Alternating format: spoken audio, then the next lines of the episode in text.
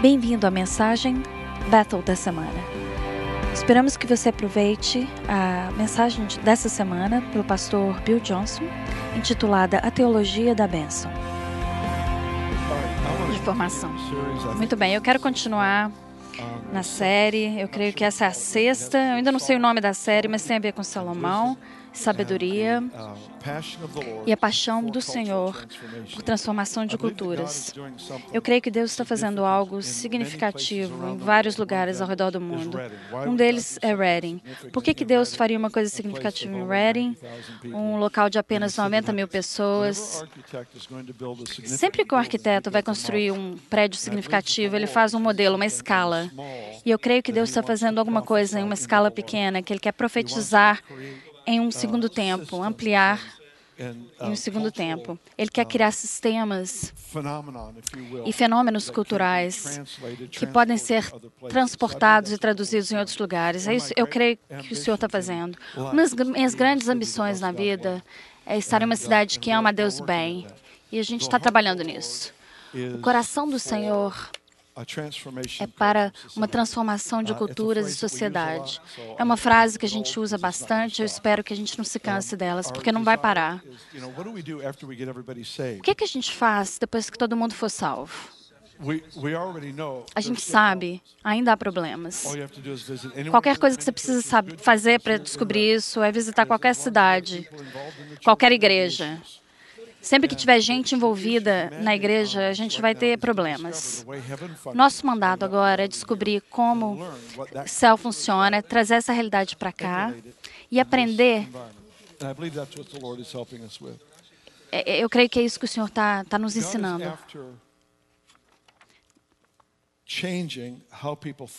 O Senhor quer mudar a maneira como as pessoas pensam, como as pessoas veem a realidade.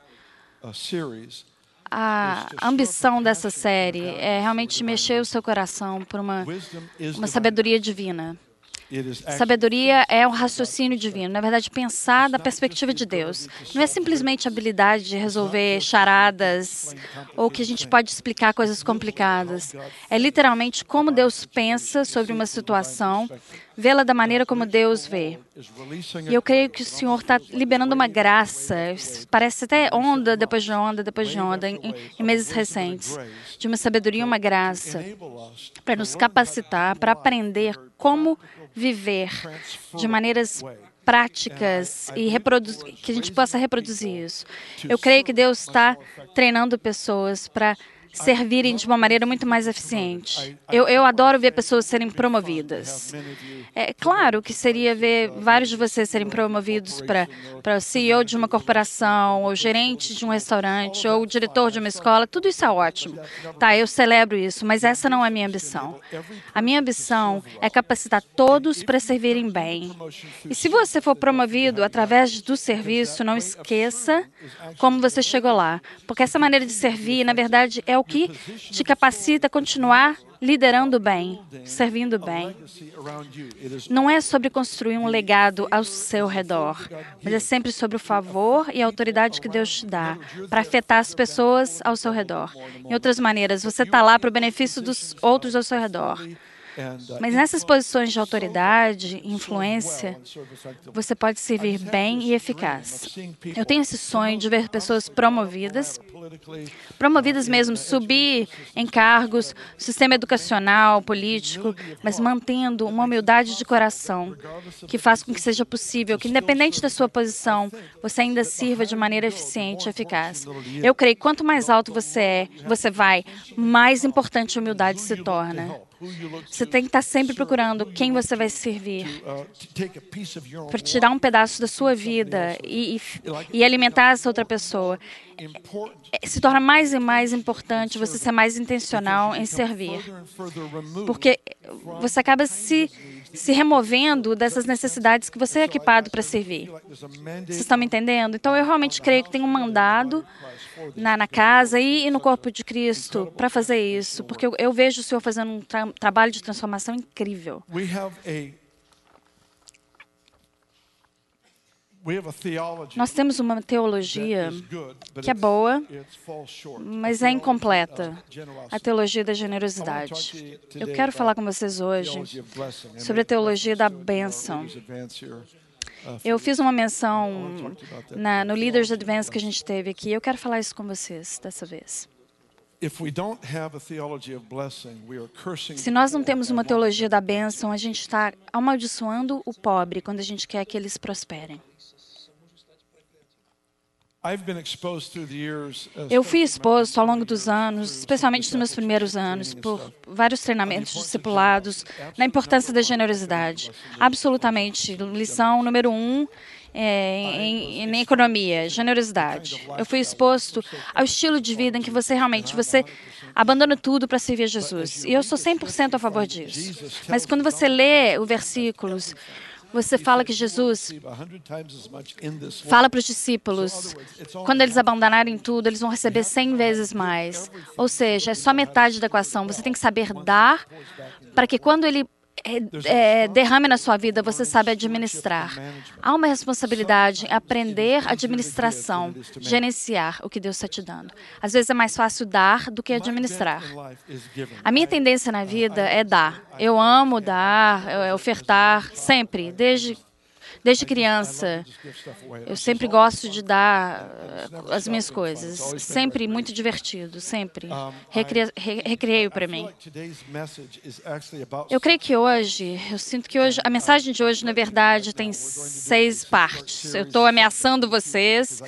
É, no futuro, a gente vai continuar esse assunto, que eu não consigo fazer tudo em uma mensagem. Eu vou apresentar o suficiente, talvez para bagunçar o assunto e te mandar para casa, mas tudo bem. Eu, eu, sinto de maneira forte nessa área. Eu tenho falado na nossa escola, nos, com líderes quando eu viajo, eu tenho falado muito nesse assunto, porque eu realmente creio que nós não temos direito de discipular nações se a gente não entende o poder da bênção, se a gente não entende o que é viver no âmbito da bênção sem, lógico, construir um reino imperialista. Eu não gosto é, do que tem sido é, ensinado de que a sua conta bancária é evidência da sua espiritualidade. Isso é uma mentira. Eu odeio isso. Eu, eu não gosto. Mas eu também não gosto de que é, pobreza é um sinal de espiritualidade. Quando você reage em erro, você acaba criando um outro erro. E esse assunto de 100, de, falta, de, de, é, de que é um sinal de que uma vida pura e santificada, isso não é verdade. Então, eu, eu tenho essa convicção, a gente tem que lidar com algumas coisas para aprender a discipular as nações de maneira apropriada. Se a gente não entender essa mensagem, nós não somos qualificados para discipular cidades, nos lugares onde Deus pode trazer grandes bênçãos. Então, aqui está o desafio. Vocês estão comigo? Cinco levantaram a mão? Tá bom, cinco tá bom. Eu não me importo. Cinco tá bom para trabalhar. Nós temos algumas partes da nossa fé que a gente entende bem. A generosidade, a gente sabe que isso é importante. Uh, Benny e eu, a gente tem está casado há 40 anos, obrigado Jesus. A gente nunca deu menos do que 20% do nosso, da nossa renda. A gente sempre se posicionou para tentar ser extremos, radicais na nossa generosidade. Coisas que eram importantes, que a gente dava valor. A gente nunca se apegou a coisas materiais. Mas eu tenho aprendido em anos recentes que eu tenho que me disciplinar a não dar. Eu sei que isso soa muito estranho, mas às vezes eu fui convicto de que é mais fácil dar uma coisa para uma outra pessoa do que administrá-la bem. E o que eu creio que Deus tem, vai fazer nessa próxima fase, esse próximo tempo, Ele vai nos ensinar como administrar o que Ele tem nos, o que ele tem nos dado. Ok, a pergunta é a seguinte: isso não é uma pegadinha. É possível você amar as pessoas mais do que você ama a Deus? A resposta é sim. Eu te peguei de surpresa, você achou que era uma pegadinha. Você pode amar as pessoas mais do que a Deus? Sim, é por isso que Deus diz para a gente amar Ele em primeiro lugar. Mas isso nos dá o direito de abusar, ou ser indiferente, ou odiar pessoas para que a gente proteja o nosso amor por Deus? Você está você tá, você tá saindo bem. Alguns de vocês estão nervosos, mas os que responderam, muito bem. É verdade. Você pode amar as pessoas mais do que Deus. Você tem que colocar Deus primeiro. Mas Deus está dizendo: o seu amor por Deus tem que ser demonstrado através das pessoas. Senão, o seu amor pelas pessoas não é legítimo. Você pode amar as coisas mais do que a Deus? Sim. É possível que, a menos que você saiba administrar, gerenciar bem as coisas materiais que foram colocadas nas minhas mãos, que eu nunca vou conseguir demonstrar inteiramente o meu amor por Deus? Eu não esperava que vocês fossem tão zelosos, diligentes pela sua resposta, mas tudo bem. Eu creio que o Senhor tem nos chamado para viver a nossa vida de maneira prática, como para Deus. Israel teve uma, uma, uma vantagem comparado com a igreja. Era uma, uma nação relativamente nova, a cultura deles era o seguinte: trabalho era louvor. A gente pensa, a gente reúne no domingo, a gente tem um, uma equipe de louvor maravilhosa, a gente louva por uma hora e a gente pensa isso é louvor. É, mas o conceito deles ia além do nosso conceito, de uma hora com mãos levantadas cantando para Deus. Vital como isso é, eles entendiam que o louvor, na verdade, era a expressão da vida, expressão da nossa vida, que dava valor para ele, que reconhecia o valor dele. Então, o trabalho, na verdade, era tudo que suas mãos faziam, faça para o Senhor. Então, o que, acontece quando o trabalho se torna louvor? A gente finalmente se torna bem-sucedidos em apagar a linha entre o secular do sagrado. E a gente desesperadamente precisa ser bem-sucedido nisso. A gente está melhorando nos últimos anos. A gente já aprendeu a dar, colocar um valor igual na, na, na enfermeira, no dentista, no mecânico, na, na, na mãe, é, comparado com aquele que fica é, por trás do púlpito fazendo ministro. Nós estamos crendo que cada crente é um ministro representando o Senhor. Se a gente aprender isso, que o nosso trabalho é uma expressão de louvor para o Senhor, nós vamos conseguir apagar essa linha entre sagrado e secular que ainda existe. Por que isso é importante? Por várias razões. Fogo sempre cai no sacrifício. Você imagina esse tanto de pessoas infiltrando essa cidade, ofertando ao Senhor, hora após hora para o Senhor, o trabalho que eles fazem, o mecânico consertando o carro. Isso é tão importante. E, e diz assim, que eles tiraram bandanas e, e o avental Paulo, de Paulo levavam para os endemoniados e eles eram libertados. Por que, que a bandana e o avental do Paulo era? É o que ele usava quando ele estava trabalhando, construindo tendas. Era, era o trabalho santificado, que na verdade trouxe cura e libertação. O que, que você acha que significa quando os profetas dizem eles viraram as ferramentas de trabalho em espadas? É uma, é uma imagem profética do nosso arado virando um instrumento militar para trazer mudança eterna. E é o Senhor que quer pegar o dom, o talento de cada pessoa aqui e colocar num lugar em que se torna expressão de louvor para o Senhor. E o que acontece? Esse louvor traz a presença do Senhor para o nosso ambiente de trabalho. E a gente se livra dessa linha que separa os dois. Quando a gente conseguir separar essa, linha, essa linha entre, entre é, secular e o sagrado, nós também vamos conseguir apagar essa linha que separa a gente deles, nosso deles. É isso. O Senhor está nos chamando para essa expressão que eu creio é o resultado de sabedoria divina. Salomão criou um protótipo para como comunidades fazem vida, vivem a vida. Eu creio que a gente pode continuar esse assunto por mais 100 semanas. A gente não vai fazer isso porque eu não quero matar ninguém. Mas isso é tão grande que eu sei que a gente vai voltar nesse assunto. Há, há vários é, discernimentos e sabedorias de como fazer a vida que se aplica a finanças, relacionamentos, trabalho, a maneira como a gente nos respeita, como a gente lida com vários assuntos. A gente fala muito aqui sobre honra, cultura de honra. É, é grande parte do que a gente, do que a gente acredita aqui. Sabia que honra, na verdade, é apenas mais uma das expressões de excelência? Sabedoria é vista em três maneiras primárias: excelência, criatividade e integridade. Você lê Provérbios, você vai ver esses três temas constantemente sendo destacados.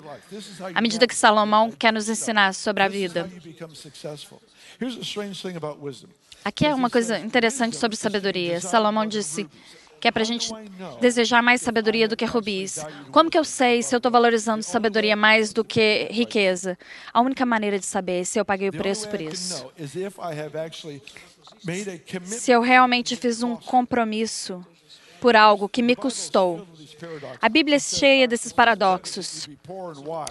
É, é melhor que você seja pobre e sábio do que você ser rico e tolo ou, ou idiota. Eu gosto da palavra idiota sábio e pobre. Depois que ele fala isso, ele estabelece o fato de que se você é sábio, você vai atrair recursos e rendas. Então, se você faz a escolha por sabedoria, e o que, que é o seu prêmio? Está no livro. É como Jesus falou com os discípulos dele: você tem que abandonar tudo para me seguir. Eles disseram tudo bem. E aí eles falam, ele fala: e eu vou adicionar 100 vezes mais na sua vida do que você é, abandonou. Eu não sei se isso parece engraçado para você. Para mim parece. Jesus está dizendo: cuidado com esse negócio de dinheiro, porque vai te matar. Ele diz: tudo bem. Aí ele vai e diz: eu te dou 100 vezes mais do que vai te matar. Por quê? Porque indo ir sem é o que nos treina para aprender a ter. A maneira, a, a, o assunto não é quanto você tem, mas é, é quanto que vai, é, é te tira, vai tirar a sua confiança de Deus. Quanto é demais? É, é a quantia que, re, que tira a sua confiança em Deus. Para algumas pessoas é 100 dólares, para as outras é 10 milhões. Não interessa. Deus não quer que nada tire a sua confiança nele. Muito bem. Vamos abrir nossas Bíblias. Segunda Crônicas, capítulo 9. As we as we um, Eu quero mencionar uma parte da nossa teologia que a gente entende bem, além de generosidade. A gente sabe o valor de humildade. Você lembra o versículo? Se humilhe perante a poderosa mão de Deus, Ele vai te exaltar na hora certa. A gente ama quando as pessoas se humilham sob a poderosa mão de Deus, mas a gente não está tão feliz quando Deus os exalta. Você sabe o versículo? Busque primeiro o reino de Deus e todas essas coisas vão ser acrescentadas. A gente gosta quando as pessoas buscam o reino, mas a gente não está tão feliz com elas quando as coisas são acrescentadas.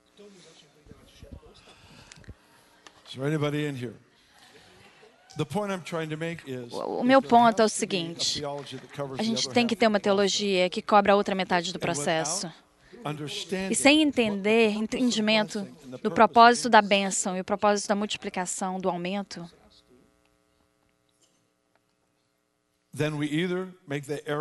a gente vai fazer o erro de ou ir para a ideia de construir um reino materialista, ou a gente nunca aprende a diferença entre semente e pão. A Bíblia diz: Deus provê semente para o semeador e pão para quem vai comer. A gente uh, sabe que se a gente fosse é, fazendeiros de, de, milho, quando você vai plantar o milho, você tem que manter algumas das sementes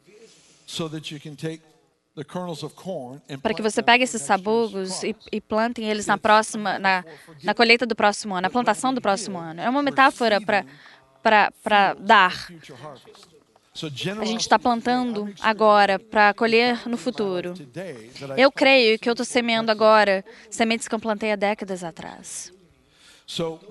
Então, nós temos semente para plantar e nós temos pão para comida. Quantos vocês sabem? É tolice comer a semente, porque isso é para amanhã, é para a colheita de amanhã. Generosidade é essa semente. É tolice comer essa semente. É tolice comer o que Deus me deu para eu dar. Porque eu tô, estou tô me roubando de bênçãos futuras. Mas da mesma maneira, é, é tolice comer o seu pão.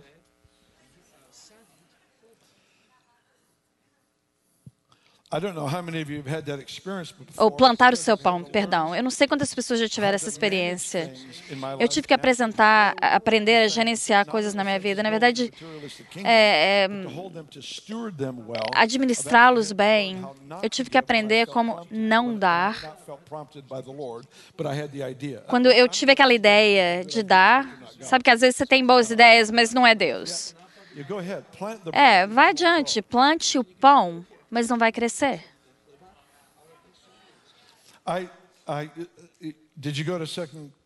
Vocês abriram 2 Crônicas 9? Ah, muito bom. Só mais um minuto. Não desista. Seja paciente, eu vou chegar lá. Uh, Todo julho, um milagre acontece. Eu tenho um meu aniversário. É uma maravilha, é super divertido, minha família adora. Para o meu aniversário, eu compro presentes para os meus netos, meus filhos e a minha esposa. É incrível, minha família adora o meu aniversário. É ótimo. A gente se reúne, faz uma festa na casa e tem vários presentes, uma pilha de presentes. Eu lembro nesse último julho, ou em maio, eu estava ouvindo os meus netos conversando. Eles não sabiam que eu estava ouvindo. Um deles falou para o outro: O que, que você vai perguntar para o vovô? Vai pedir para o vovô para o aniversário dele? Eu pensei: é muito legal, genial. Eu estou perto do, do Natal. Eu nunca vou passar Natal, mas eu estou perto ali do Natal. Tem Natal e aniversário do vovô. Incrível. Eu amo, amo fazer isso. É muito divertido. É engraçado. Eu amo fazer isso. Mas por trás disso, eu só tenho uma chance de demonstrar como o Pai é. É essa maneira que eu escolhi para demonstrar o amor de um pai que é mais generoso do que a gente imagina. Ele pensa sobre dar, investir, derramar na vida das pessoas. Não é sobre dinheiro ou coisas materiais, é literalmente sobre dar às vezes eu vou, eu escrevo uma palavra profética para os meus netos e, e, e, invisto dessa maneira também. Eu não posso dizer que eles estão é, alegres da mesma maneira, mas tudo bem. Eu, eu eu, eu, faço a minha parte, eu profetizo o destino deles. Mas o ponto é o seguinte: a gente tem um privilégio de demonstrar para esse mundo como Deus é. E eu creio que essa sabedoria de Deus é para ser manifesta, manifestada através de maneiras criativas de viver, através da excelência. E generosidade é parte da excelência, honra é parte da excelência. É, é, investindo na vida das pessoas, isso é excelência. Como você mede? Honra? É excelência. Integridade, criatividade, excelência. Eu creio que à medida que a gente aprende essas áreas de responsabilidade, o Senhor vai estar liberando para a gente mais e mais portas para a gente influenciar a maneira como as pessoas pensam. E, e, eu vou ser honesto, eu essa maneira eu quero fazer isso. Eu quero influenciar a maneira como as pessoas pensam. Isso nunca foi segredo. Eu não quero que as pessoas pensem a partir de um problema para Deus. Eu quero que eles pensam a partir de Deus para um problema. Não da maneira de que eles estão impressionados pelo tamanho do problema, mas do tamanho de Deus para o problema. A partir da aliança e do que Deus conquistou no Calvário, senão a gente vai estar sempre atrasado, correndo atrás. Eu quero influenciar isso na cultura e sociedade. Esse, esse é meu batido, a batida do meu coração. Quando eu dou os presentes, eu quero dar uma ilustração agora. Eu vou pegar no pé do Brian, o que não tem problema nenhum, né, filho? Ele disse sim. Eu estou perguntando na frente de todo mundo o que, que ele pode dizer. Todas as minhas crianças são extremamente generosas. É, é, é, muito divertido observar o coração deles de generosidade pelas pessoas. Sou muito agradecido por isso. Brian e Jen, eles estão encarregados da comunidade de louvor na nossa igreja. Eles nos servem muito bem nessa área. Vamos dizer que para o meu aniversário eu faria uma guitarra é, customizada, né, é, personalizada para o Brian. Eu sei a cor, o jeito, o modelo. Estou assistindo há anos. Então eu vou para esse fabricante de guitarra e eu digo, eu queria que você, eu quero que você faça a guitarra das guitarras para o fi, meu filho dos filhos. Eu quero que você faça essa guitarra para ele. Aí eu dou todos os detalhes. Ele faz essa guitarra. Quando chega a hora do aniversário, eu apresento é, presentes para todo mundo, lógico. E eu apresento essa guitarra para ele. Eu dou para ele, para o Brian. Bom, isso aconteceu no sábado, à tarde. No domingo de manhã, o que eu estou procurando aqui, quando ele está liderando o louvor? Eu estou procurando a minha guitarra. A guitarra que eu dei para meu filho. Eu quero ver. Quantos de vocês já deu uma camisa para alguém e você fica procurando, esperando a pessoa usar aquela camisa? Então eu, eu tô, tô aqui embaixo procurando, olhando para o palco procurando, e ele está com uma outra guitarra. Eu pensei, provavelmente precisa trocar a corda, fazer alguma coisa, consertar alguma coisa para poder trazer. Outra semana passa, eu estou procurando, nada. Ele, hey Brian, ah, cadê a guitarra que eu, que eu fiz para você? Ele disse, ah, incrível. Eu, eu dei para um amigo. Agora, por um lado, eu estou impressionado pela generosidade. Por outro, eu provavelmente não vou encomendar uma guitarra é, personalizada para o meu filho, customizada. Por quê? Porque eu não dei para ele como semente, eu dei para ele como pão. Estou tentando ilustrar a maneira como eu creio que Deus olha quando Ele nos dá as coisas. Há três dízimos no Antigo Testamento. O terceiro era não para ser gasto em outros, mas era, na verdade, dinheiro para ser economizado e algo era comprado para ser é, é, aproveitado na presença de Deus. Talvez um, uma refeição para a família toda. E eles gastavam esse dinheiro todo em algo para para aproveitar na presença do Senhor. O Senhor, na verdade, colocou na lei. Então, com certeza, Ele coloca na graça que nós aprendamos a pegar o que Ele nos dá seja a favor, é numa oportunidade de negócios, ou um carro que ele, que ele te deu. Mas aqui que você está com algo que Deus te deu. Você pode aproveitar, você consegue aproveitar isso, você tem que pedir desculpa pela bênção de Deus onde quer que você vá. Eu creio nos círculos religiosos, você quase tem que pedir desculpas pela bênção. No mundo, não. Eu, eu acho que a gente precisa fazer alguns ajustes. Finalmente, chegou nisso. Vamos ler a Bíblia. Sim, vamos lá. Segunda Crônicas, capítulo 9. Vocês estão, estão tudo bem? Eu espero que sim. Versículo 2. Isso é sobre a rainha de Sabá, que veio ver Salomão, veio, veio realmente testá-lo com perguntas. Versículo 1. Versículo 2. E Salomão lhe respondeu a todas as perguntas. Não houve nada que Salomão não lhe soubesse explicar. Vendo, pois, a rainha de Sabá a sabedoria de Salomão e a casa que ele edificara, e as iguarias da sua mesa, e o assentar dos seus oficiais, e as funções e os trajes dos seus servos, os seus copeiros e os trajes deles, e os holocaustos que ele oferecia na casa do Senhor, ela ficou estupefata.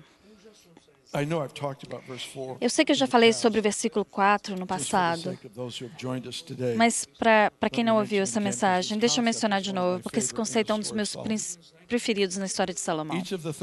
Cada, cada uma dessas coisas que foram mencionadas, os pratos, as roupas, a escada, todas essas coisas que são mencionadas nessa lista são coisas mundanas do dia a dia que a sabedoria tocou.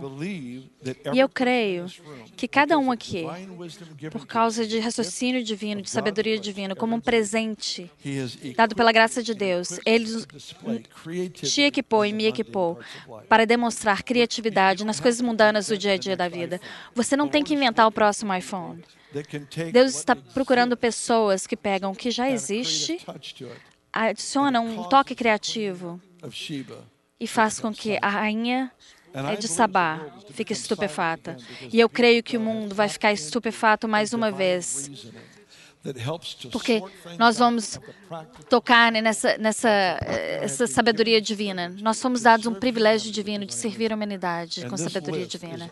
E essa lista sempre me tocou ao longo dos anos. Versículo 5. Então disse ao rei: Era verdade o que ouvi na minha terra acerca dos teus feitos e da tua sabedoria. Todavia eu não acreditava, até que vi e os meus olhos o viram. E eis que não me contaram metade da grandeza da tua sabedoria. Sobrepujaste a fama que ouvi. Bem-aventurados os teus homens, bem-aventurados estes teus servos que estão sempre diante de ti e ouvem a tua sabedoria. Bendito seja o Senhor teu Deus, que se agradou de ti, colocando-se sobre o seu trono, para ser rei pelo Senhor teu Deus. Porque o teu Deus amou a Israel para o estabelecer perpetuamente. Por isso te constituiu rei sobre eles, para executar juízo e justiça. Pule para o versículo 20, segunda metade. A prata reputava-se sem valor nos dias de Salomão. 22. Assim excedeu o rei Salomão todos os reis da terra, em riqueza e em sabedoria.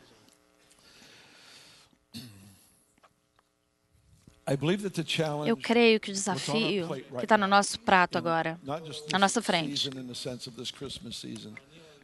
não só nessa próxima, esses próximos meses, principalmente nessas próximas seis, semanas, Deus quer que a gente preste atenção. Gerenciamento de três áreas na vida: recursos, é favor e autoridade. Se nós aprendemos a gerenciar esses três âmbitos corretamente, Ele continuamente irá nos colocar em lugares, em locais, para ser influência, para ser sal, para realçar o favor na vida, na comunidade, na Califórnia, onde, de onde quer que você seja. Para ser o sabor, aquilo que traz a excelência, a beleza que Deus já estabeleceu em toda a comunidade representada aqui. Há características de Deus em cada nação, cada cidade no planeta, que só precisam ser realçadas através de um pouquinho de sal. E é isso que a gente faz. É isso que a gente tem a capacidade de fazer, o privilégio de saber. Nós não somos a resposta para tudo, mas a gente tem essa habilidade de adicionar sabor as coisas que Deus já estabeleceu em sociedade. Esse é o seu, seu sua tarefa, a minha tarefa. E eu creio que o gerenciamento desses três âmbitos é fundamental. Recursos, como você pode administrar recursos? Primeira coisa, generosidade. Mas segunda, é possível que você tenha uma casa, que a maneira como você mantém a, a casa, a maneira como você ganhou a casa ou, ou conseguiu a casa é um testemunho, profetiza para os vizinhos. Eu não creio em jogar dinheiro dinheiro nas coisas. Jogar dinheiro nas coisas não faz as coisas excelentes. Vasos sanitários de ouro não são excelentes.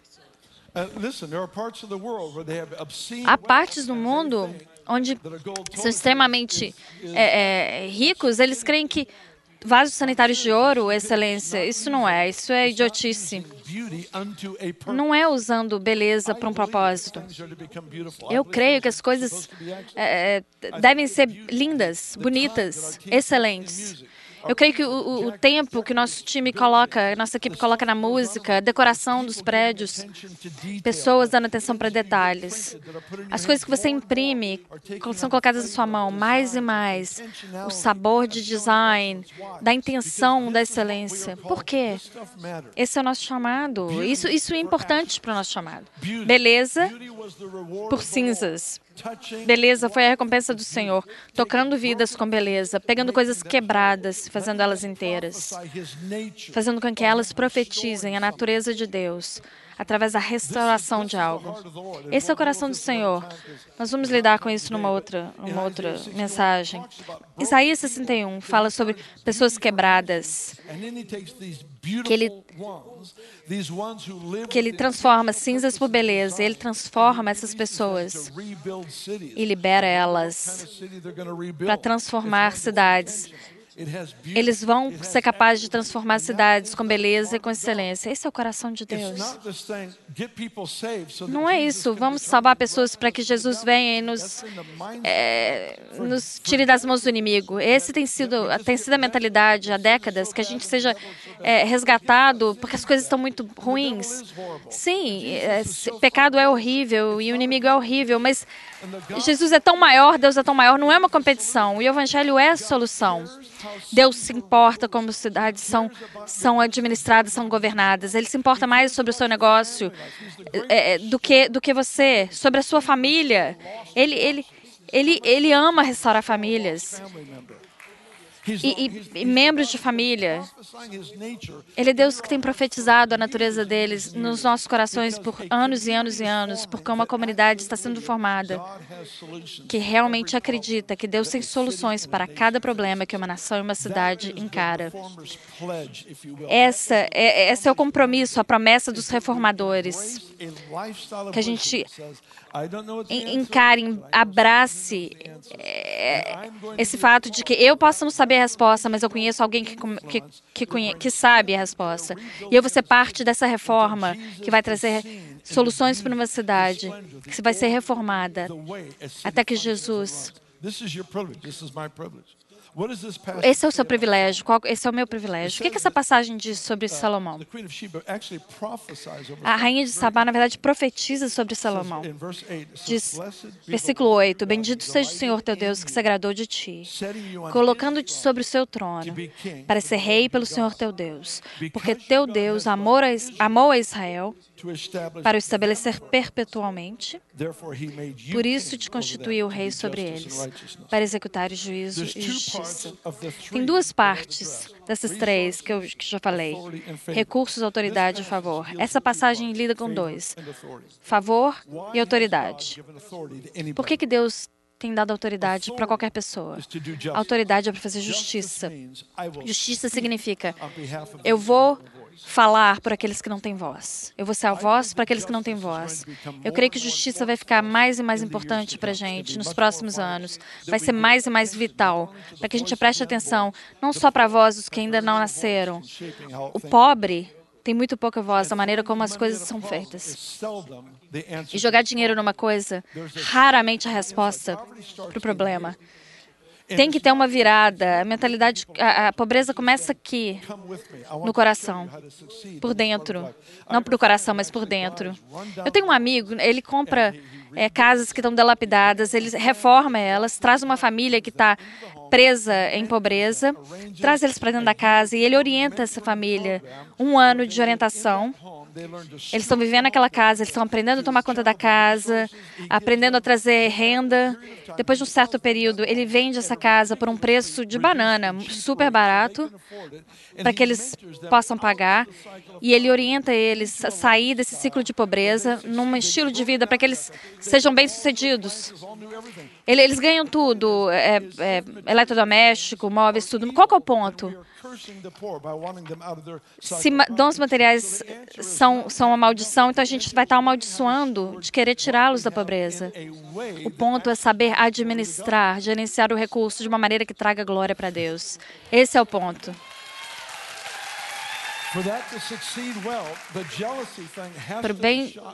Para isso ser bem sucedido, o ciúme tem que tomar um tiro na cabeça, esse assunto de ciúme.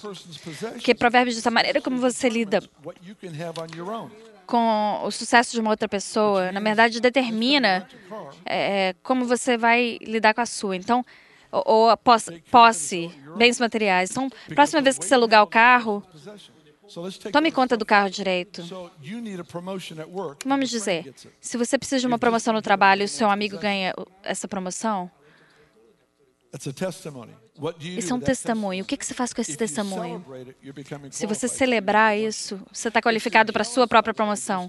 Se você está com ciúme, você se desqualificou para o que você tem pedido. Eu creio que Deus frequentemente, a gente ora por coisas. A maneira mais comum deles responder às nossas grandes orações é nos dar semente para a resposta. O Senhor várias vezes escolhe nos dar o fruto, a semente, ao invés do carvalho.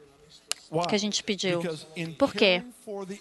Porque em aprender a tomar conta do fruto, da semente, esse processo desenvolve o caráter em mim, para conter a resposta da oração, uma vez que eu possa receber, sem que essa resposta me destrua.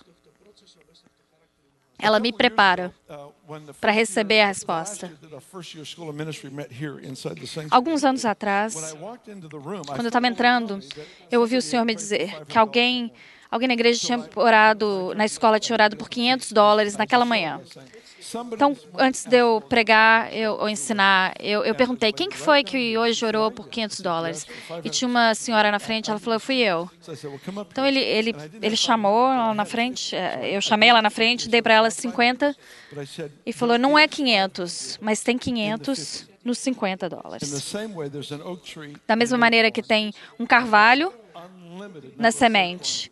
e há inúmeras sementes num carvalho. Então, dei para ela o dinheiro sem saber o que ia acontecer, mas eu sabia que eu tinha que fazer isso. Eu vi duas semanas depois que ela foi no supermercado e ela viu essa família na frente dela que não, não tinha dinheiro suficiente para pagar as compras. Então, ela tirou os 50 e ajudou eles a pagar pelas compras, pensando, hum, aí se vai os 50, aí se vão os 50 dólares. A Bíblia diz que quando você dá para o pobre, você empresta para o senhor. E as taxas de juros do senhor são incríveis. Fala sobre que, ban que bancário que o senhor é, é incrível. Você quer ter Jesus como seu bancário. Ela foi para casa. Quando ela chegou em casa, uma outra pessoa foi encontrá-la na casa dela com, com 500 dólares na mão. Agora, eu amo essa história, mas eu também eu estou muito feliz que ela não acontece rápido dessa maneira. Se a gente acabar reduzindo Deus só um caça-níquel, uma máquina de caça-níquel, a gente coloca 50, vira, alavanca e sai 500.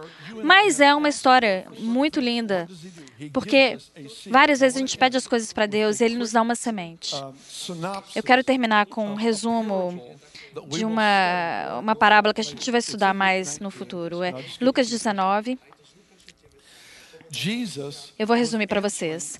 Jesus estava respondendo os pensamentos dos discípulos dele, tá? Então imagina, Jesus está com os discípulos. Então eles têm algumas coisas na cabeça deles que não estava certo. Então ele ele queria ajustar os pensamentos. Eles estavam pensando que o reino de Deus ia aparecer imediatamente. Isso não significava o retorno de Jesus porque ele estava lá. É, na verdade, isso era para uma meia piada, mas tudo bem. Eles estavam esperando que Jesus viesse, virasse o rei do mundo. Ele já havia provado que ele sabia administrar as coisas muito bem. Então, eles estão nesse ponto de saber quem que que vai ter posição do lado dele. Então eles estão pensando, Jesus vai se tornar rei e eu quero governar do lado dele. Então é isso que eles estão pensando. Eles estão achando que vai acontecer a qualquer minuto. Então Jesus, em Lucas 19, em resposta ao que eles estavam pensando, ensinou para eles essa parábola. A parábola é sobre um homem nobre que tem dez servos e ele deu para cada uma um, um, mina. Mina é uma unidade monetária, vamos dizer mil dólares. Então ele deu para dez dos seus servos mil dólares para cada um. E ele diz: Ó, oh, eu, eu tenho que sair um tempo, quando eu voltar, você me traz o lucro. Então ele vai, quando ele volta, ele se reúne com cada um dos seus servos. Então, a Bíblia diz que o primeiro disse: Senhor, a tua mina rendeu 10 minas. Ou teus mil dólares rendeu 10 mil dólares. E o mestre diz: Muito bem, servo bom. Interessante, o próximo passo ele diz: Porque no mínimo foste fiel, sobre 10 cidades terás autoridade. O que eles estavam pensando antes da parábola? Eles estavam pensando que Jesus ia se tornar o rei do mundo, cidades e nações. O que, que Jesus fez? Não acontece desse jeito. Acontece por você gerenciando, administrando corretamente o que é colocado nas suas mãos. O pensamento deles é influenciando cidades. Jesus está falando, não, não acontece desse jeito. Não vai vir de repente que você vai dominar a terra. A maneira que vem é o que é colocado na sua mão. A maneira como você administra isso, toma conta disso. Pode ser um, dom musical, se você é um escritor, se você é mecânico, se você é um médico, se você educa crianças, não interessa. O que quer que Deus te deu. Faça isso bem, com excelência, com criatividade, com integridade. Isso profetiza na cultura e na sociedade, que na verdade faz você um é, é, influente sobre cidades e nações. Eu, eu creio que isso é boas novas.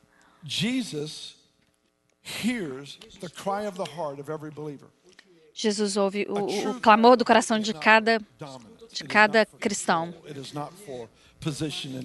Não para posição, para controle e para fama. Isso é, é repugnante. Isso, a, a coisa verdadeira é que a justiça e o juízo na vida de cada um possa exercer é, uma, uma ordem estruturada pelo, pelo Espírito Santo, que as pessoas podem, podem é, exceder. Eu, eu, detesto quando as pessoas ensinam sobre honra para que eles sejam tratados de maneira correta. Não. Honra é a atmosfera em que as pessoas se tornam melhor. As pessoas de Deus se tornam melhor. As pessoas da cidade se tornam melhor. É um ambiente em que permite que as pessoas cresçam em todo o potencial. É isso que Deus está crescendo dentro de você, dentro de mim. É um sistema de sabedoria, de valores de integridade, sabendo como gerenciar, administrar bem essas coisas que Deus te deu. Por quê? Porque cria uma atmosfera onde as pessoas se, se tornam é, é, conscientes da presença do Senhor. Você entende o que aconteceu em Pentecostes? O grupo de pessoas que crucificou Jesus está lá perguntando: o que, que eu preciso fazer para ser salvo? O que aconteceu? Houve uma virada de atmosfera numa cidade que mudou a maneira como as pessoas pensavam. Eles foram de engano para clareza de pensamento. É isso que a gente quer. Por que vocês não levantam? Por favor, levantem-se. Agora,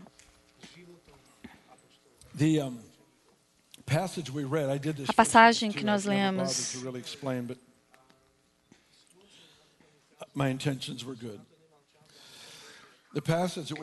A passagem que nós lemos basicamente diz que Salomão era favorecido do Senhor por causa do amor dele por Israel. Pense sobre isso. Quantos de vocês sabem? Vocês têm um favor importante na sua vida? Quantos de vocês? Por que está lá? Por que que isso existe? Primeiro de tudo, o Senhor tinha prazer em Salomão. Então, primeiro de tudo, é, o que Ele te dá é por causa do prazer dele. Só diz, eu recebo isso. Deus delicia, tem prazer em mim. Nós me deixa muito feliz. Mas depois ele tira isso, leva isso para o próximo nível. Ele diz o seguinte: o prazer de Deus em você e o favor foi por causa do amor de Deus por Israel. Isso é, é fascinante. Então Deus pôs favor e autoridade em uma vida para o bem das pessoas que ele conhecia. O que isso quer dizer? Se esse favor acaba comigo, ele nunca alcança o potencial para que ele foi me dado. Ele tem que ser passado para outro para o próximo, para que ele alcance o potencial inteiro dele. Se eu fosse fazer isso com dólares, só como uma ilustração, eu daria dinheiro para essa pessoa e diria: acha uma outra pessoa para você dar isso. Há, há, há vezes em que Deus derrama alguma coisa em você, não para você, mas para você investir em outras pessoas. Favor e autoridade nunca é para você construir o seu legado, o seu império. É para ser usado para o bem de outros, para o bem do próximo. Muito bem. Vamos orar? Pai. Obrigado. Obrigado por essas tarefas, essas missões muito maiores do que, do que, do que nós. E nós temos consciência da sua voz do, da batida do seu coração, da sua sabedoria. Eu oro pela tua graça para saber quando o Senhor coloca semente nas nossas mãos, quando o Senhor coloca pão para ser desfrutado. Como nós podemos desfrutar o que o Senhor coloca na nossa vida como um ato de louvor para o Senhor. Eu oro para que o Senhor nos ajude a criar uma teologia da bênção que não permite para materialismo mas que, em vez disso, que celebre cada coisa que o Senhor está fazendo em nossas vidas. Glórias e honras ao Teu nome, Senhor. Todo mundo diga amém.